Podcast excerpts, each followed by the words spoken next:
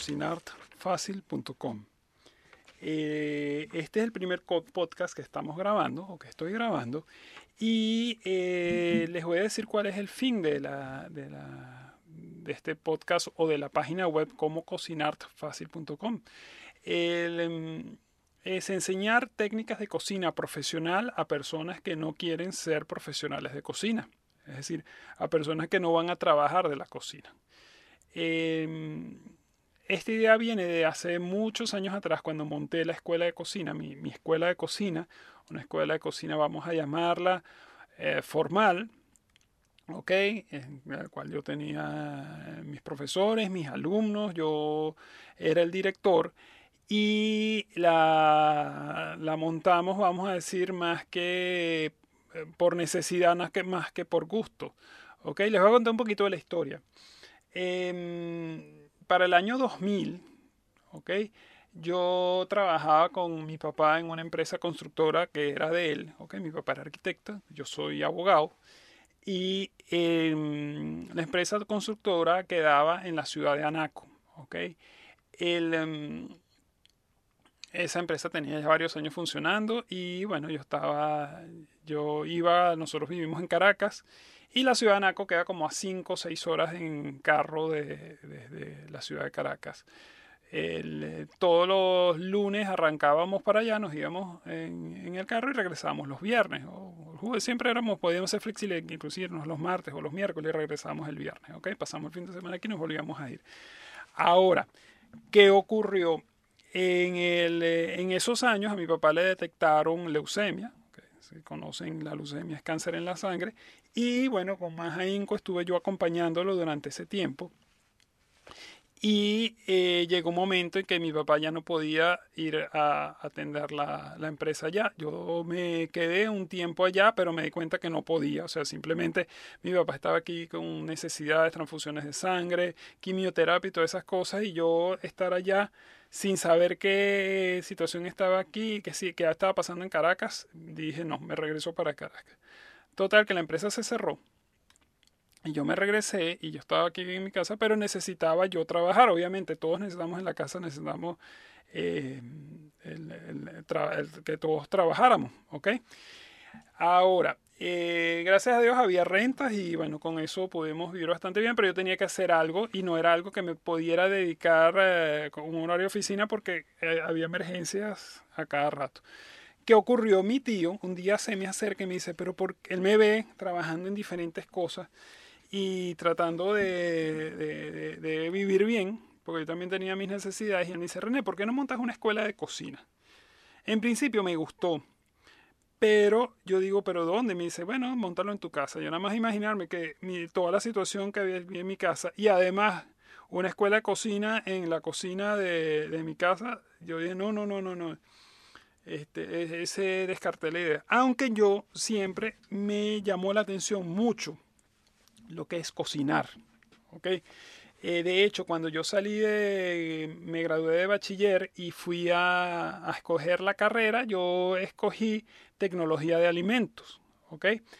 Por diferentes razones eh, empecé a estudiar, primero tenía que estudiar biología y después hacer la especialización en tecnología de alimentos, pero eh, cerraron la Universidad Central de Venezuela, tuve que salir de ahí porque si no, no me iba a graduar nunca. Eh, mi papá me recomendó eso y busqué en otra universidad, una universidad privada, y al final me gradué de abogado. ¿okay? No fui nunca feliz siendo abogado, pero bueno, este, este, tengo el título ahí, en algún lugar de un closet metido en un tubo. Pero bueno, continué haciendo mi, vamos a decir, mis negocios y caía en la escuela de cocina. Vamos a estar claros, o sea, yo de cocina profesional no sabía nada. Tenía mucha curiosidad, muchos conocimientos, quizás como usted, pero ¿qué pasó? Empecé a aprender de muchos chefs que llegaron a trabajar conmigo, ¿ok? El primer chef se llama Carlos Gamboa. Eh, yo le hablé clarísimo, yo le dije, mira, yo, no, yo tengo la escuela y yo no sé nada, y él me dice, bueno, no te preocupes, yo, yo quiero trabajar y quiero hacer las cosas bien contigo. Y empezamos una sociedad o una amistad muy buena. Este, el primer curso de cocina lo abrimos en octubre del año 2003.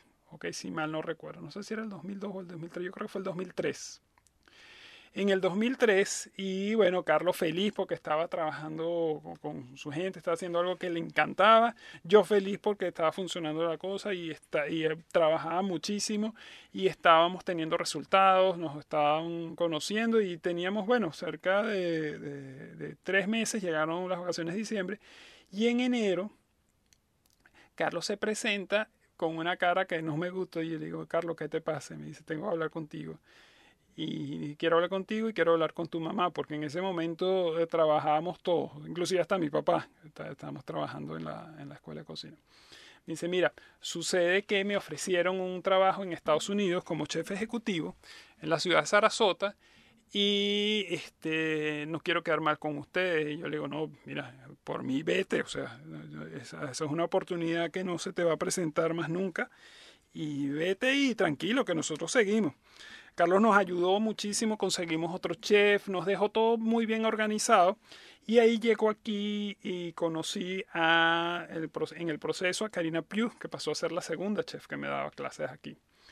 ¿Qué pasa con Karina? Karina es una persona espectacular. Ella hoy en día está estudiando psicología. Eh, ella dejó sus estudios de psicología para dedicarse a la, cocina y decidió retomarlos hace como dos o tres años.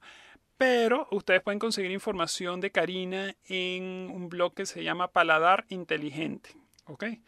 Y mm, a Carlos Gamboa lo pueden conseguir en Miami.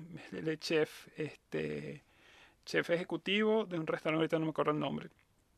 Pero Carlos Gamboa, chef Miami, busquen lo que se aparece. ¿Ok? Es una persona fantástica. ¿Ok? Bueno, total, vamos a hablar de la cocina. ¿Ok? Bueno, con, con estos chefs y con muchos otros fui aprendiendo cosas de cocina y sobre todo aprendí cuáles eran las necesidades de los alumnos. Mis alumnos, la gente que llegaba, o sea, mi, yo me dije algo, yo quiero dar clases de cocina profesional a personas que no quieran ser profesionales de cocina, ¿ok? Yo creo que ahí englobo cerca del 80% de la población del mundo, ¿ok? Eh, y es un buen target. Y es eso, o sea, aquí eh, voy a continuar con lo mismo. Voy a enseñarles técnicas de cocina que se usan en la cocina profesional, pero para que ustedes la usen en su casa, ¿ok? Para que lo usen en la manera, de la manera más cotidiana posible. Ahora, ¿qué es lo que vamos a hacer? En principio, eh, Karina siempre dijo que todos tenemos conocimientos de cocina. todos comemos por lo menos dos o tres veces al día, por lo menos deberíamos hacerlo, ¿ok? y todos tenemos esos conocimientos. Cada uno particularmente viene de la, del conocimiento que nos dio nuestra familia. Ahora, este, estos conocimientos quizás no los podemos llevar al ámbito profesional, ¿ok? O no son, vamos a decir, que no nos atrevemos a hacer algunas cosas pero siempre tenemos una base culinaria. O sea, la, cocina siempre nos va a acompañar. El ser humano eh, pasó a ser, a ser humano cuando empezó a procesar los alimentos. O sea, hace poco estaba escuchando que un chimpancé pasa al día seis horas masticando. ¿ok? Para poder procesar esos alimentos. Gracias a los procesos de cocción, nosotros los seres humanos pasamos una hora al día comiendo. ¿Ok? Si sumamos todo el tiempo que nosotros necesitamos para comer durante todo el día. Nos quedan 23 horas para hacer lo que hemos visto, lo que llamamos el progreso. Eh, otra cosa que yo me, me di cuenta es que nuestro cuerpo, el cuerpo que tenemos nosotros, fue terminado de diseñar hace más de 20.000 años. Entonces, tenemos que acordarnos de que la vida de hoy no es lo mismo no es para lo que nuestro cuerpo fue diseñado. Por eso ahorita vemos gran cantidad de personas obesas, ¿ok? Eh, con dolores, este, que se murió de un paro cardíaco de repente, o con cáncer y todas estas cosas, ¿ok? A pesar de que los niveles de vida han aumentado, vemos que hay cosas que no ya debieron haber sido superadas, ¿ok? Pero bueno, eso lo vamos a hablar después. Vamos a tener muchas oportunidades para hablar de esto. Vamos a irnos a lo que es la la cocina, ¿ok? Y vamos a llevarlos de lo que es el conocimiento de la cocina a la sabiduría de la cocina, que es parecido pero no es lo mismo.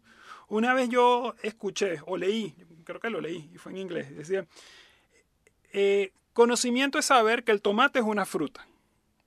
Sabiduría es saber que la ensalada de fruta no se le pone tomate. ¿Ok? Y eso es lo que les vamos a enseñar aquí. O sea, es lo que van a aprender conmigo viendo la página. ¿Ok? Vamos a estar y escuchando el podcast. ¿Ok?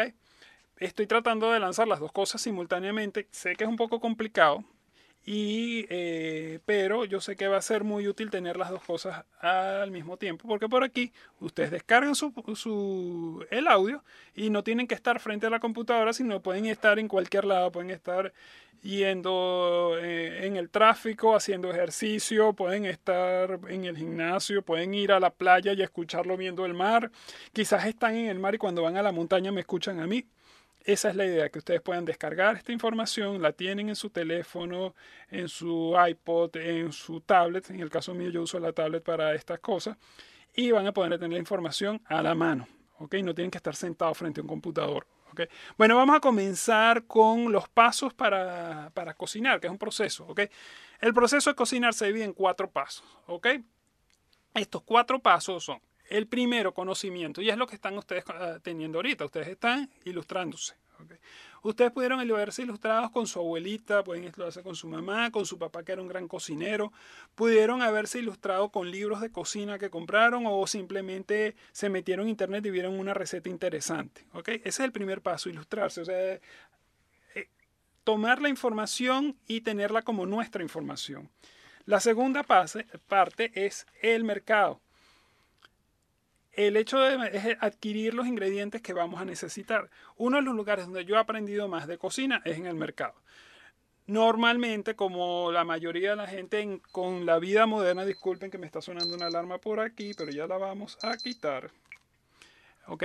Eh, normalmente el, vamos a un automercado y es un sistema ultramoderno donde los alimentos están empacados y listos y es muy rápido.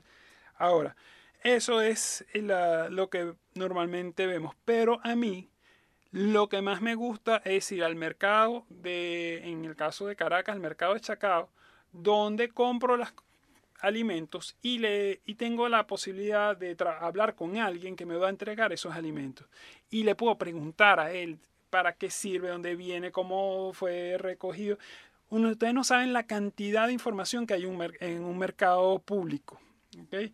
Y este, eso me encanta. Aparte que me has relajado, haces amigos. Hace poco volví al mercado después de haber cerrado la escuela hace seis meses y, lo, y bueno, te puedo decir que tengo amigos allá. Y ¿qué hay? ¿Dónde estás metido? Que hacía tiempo que no te vemos, ¿qué estás haciendo? Y lo interesante es que siempre viene el intercambio de información y esa gente tiene recetas y cuentos y sabe, te enseña cómo se hacen las cosas porque esa gente se alimenta de lo que vende, además. ¿ok? Si nosotros tenemos a una persona que te vende tomates, él come tomates todos los días y si vende eh, papas, eh, come papas todos los días, ¿sabes? Esta papa sirve para esto, esa papa sirve para el otro, te, va a ir mostrando. El mercado es un gran lugar para ilustrarse también. El siguiente paso es la cocina, ¿ok? Que es el lugar, vamos a llamarlo como el taller para elaborar los alimentos, ¿ok? Ahí tenemos nuestras herramientas y allí se elaboran alimentos. Y la tercer lugar, vamos a decir que es la parte de alimentación, que puede ser desde, un, desde el comedor de nuestra casa o puede ser en el caso de que yo estoy preparando alimento para mis hijos para mandárselos al colegio, ¿ok? Que nosotros le llamamos lonchera aquí en, Venezuela. Y este, imagínense que nosotros nos vayamos de picnic, ¿ok? Entonces, el, los pasos son cuatro, ¿ok? Primero, conocimiento. Segundo, mercado. Tercero, cocina, que es nuestro taller, y el cuarto, la alimentación, que puede ser una cena muy elegante, puede ser un matrimonio que invitamos a muchísima gente, o nosotros vamos a cocinar para ese matrimonio, o puede ser simplemente la comida que nos vamos a llevar para ir a la playa. ¿Ok? Ok. Entonces, tenemos esos cuatro lugares. Dentro de esos cuatro lugares vamos a trabajar, vamos a fijarnos en la cocina, que es la parte donde más estamos más enfocados, donde nos vamos a enfocar más.